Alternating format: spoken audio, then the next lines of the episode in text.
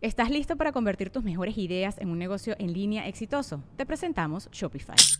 Tal vez no lo sabías, pero nuestro podcast More Than Mamis es un negocio y lo empezamos por supuesto para desahogarnos y hablar sobre la maternidad, no para convertirnos en expertas de ventas y del e-commerce. Así que sí, necesitábamos ayuda para vender nuestro merch y poner en marcha nuestra tienda. ¿Y cómo suena con Shopify?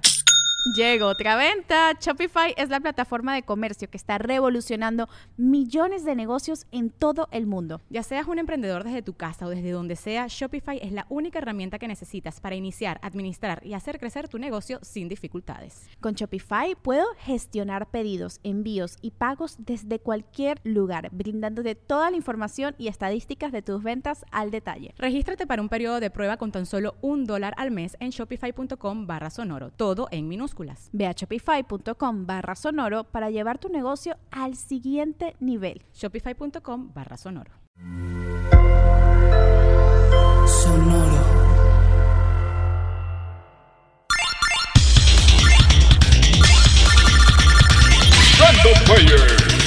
El archivo histórico y cultural del gamer. El plomero bigotón insignia de Nintendo. No solamente es el personaje más importante de los videojuegos, sino también el más reconocido en cualquier ámbito. Sin decir su nombre, simplemente ya sabes quién es. Mario, de Super Mario Bros. It's a me, Mario. Y como 200 juegos más.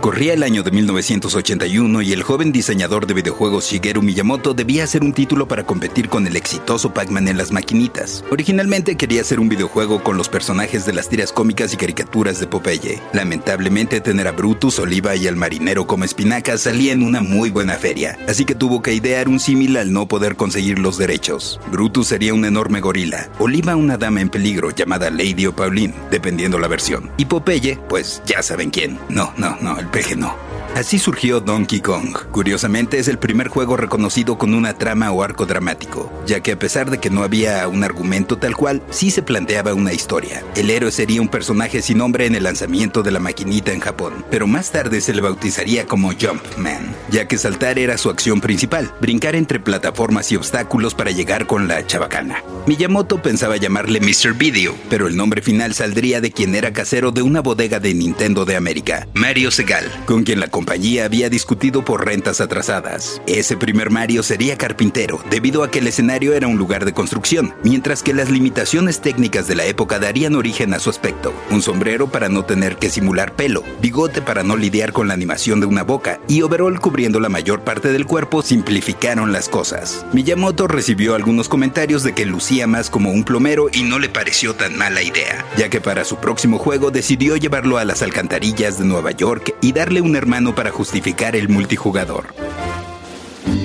Mario Bros. de 1983 nos presentaba a Mario y Luigi investigando la aparición de extrañas criaturas en el drenaje, siendo también un juego de plataforma donde nos ayudábamos con bloques y combatiendo entre otros enemigos a tortugas. Era una probadita de lo que vendría. Para su siguiente truco, la entonces ya consolidada dupla creativa de Shigeru Miyamoto y otro genio de Nintendo, Takashi Tetsuka, llevaría las cosas a otro nivel con avance horizontal, fruto de más de tres años de desarrollo e investigación. Ahora el plomero bigotón estaría en el reino champiñón, donde debería rescatar a la princesa Toadstool Peach de las garras del malvado Bowser, el rey Koopa. En 1985 salió Super Mario Bros. para NES, revolucionando la industria completa. El título vendió más de 40 millones de copias alrededor del planeta, eso sin contar todas las veces que lo hemos vuelto a comprar en consola virtual o reediciones. El plomero bigotón entraría a un mundo de fantasía, repleto de tuberías, monedas, nuevos enemigos y hongos que lo hacían crecer y le daban una oportunidad extra para recibir daño. El compositor Koji Kondo le pondría la cereza en el pastel al juego con todos los efectos de sonido y una inolvidable banda sonora. Allí el gran logro fue la sincronización de lo que sucedía en pantalla y los temas. Por ejemplo, acelerándose la música cuando nos quedaba poco tiempo para alcanzar el final del nivel. El éxito hizo que los jugadores quisieran una secuela, y para no extender el tiempo de espera, en Japón se lanzó una versión con mayor dificultad, prácticamente del mismo juego, que en América conocimos hasta después como The Lost Levels, que nos obligaba a desaprender todo lo que ya sabíamos de memoria. Fuera de Japón, Super Mario Bros. 2 fue en realidad otro videojuego que estaba en desarrollo titulado Doki Doki Panic, al cual simplemente se le pusieron personajes del mundo de Mario y listo. No era malo, pero personalmente y sin conocer la historia en ese entonces no lo sentía como un videojuego juego de Mario.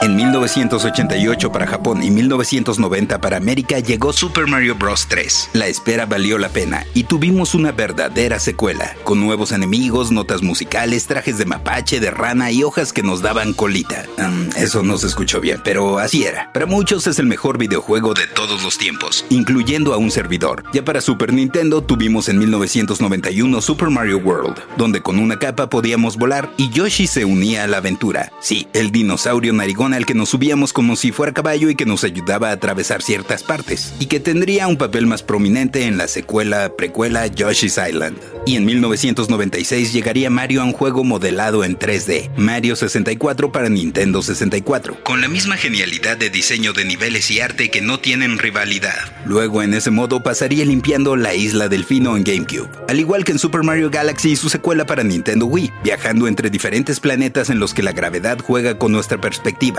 y con ciertas acciones activadas gracias al control sensible al movimiento, pero no sin antes demostrar quién es el rey de las plataformas 2D, con New Super Mario Bros., que salió para Nintendo DS, y su segunda parte en 3D estereoscópico para 3DS, y luego otra versión en Wii U, aunque para esa consola también llegaría Super Mario 3D World, o como a mí me gusta llamarle, Mario Gatito. Ya sé, hay muchos más juegos, el genial Mario 3D Land de 3DS, de rompecabezas como Dr. Mario, incluso de carreras de karts, fútbol, tenis, de pelea, de creación de niveles de rol, Super Mario Run para celulares, en las Olimpiadas con Sonic, los de Game Boy y demás. Pero como te contaba al principio, ha aparecido en más de 200 juegos. Su aventura para Nintendo Switch es Super Mario Odyssey y es una verdadera chulada, combinando elementos de todos los juegos a la fecha e incorporando a Cappy, personaje que se vuelve la gorra de Mario y a quien debe ayudar. Las cosas no acaban tan bien en Odyssey, a pesar de que evita que Bowser se case con Peach. Pero de cualquier forma, Mario es una leyenda.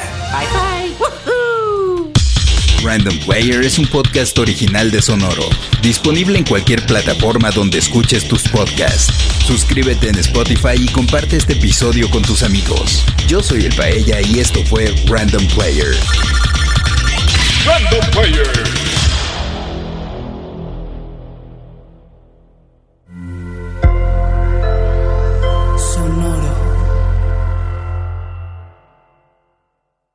¿Estás listo para convertir tus mejores ideas en un negocio en línea exitoso? Te presentamos Shopify. Tal vez no lo sabías, pero nuestro podcast More Than Mamis es un negocio y lo empezamos por supuesto para desahogarnos y hablar sobre la maternidad, no para convertirnos en expertas de ventas y del e-commerce. Así que sí, necesitábamos ayuda para vender nuestro merch y poner en marcha nuestra tienda. ¿Y cómo suena con Shopify? Llegó otra venta. Shopify es la plataforma de comercio que está revolucionando millones de negocios en todo el mundo. Ya seas un emprendedor desde tu casa o desde donde sea, Shopify es la única herramienta que necesitas para iniciar, administrar y hacer crecer tu negocio sin dificultades. Con Shopify puedo gestionar pedidos, envíos y pagos desde cualquier lugar, brindándote toda la información y estadísticas de tus ventas al detalle. Regístrate para un periodo de prueba con tan solo un dólar al mes en shopify.com barra sonoro, todo en minúsculas. Ve a shopify.com barra sonoro para llevar tu negocio al siguiente nivel. Shopify.com barra sonoro.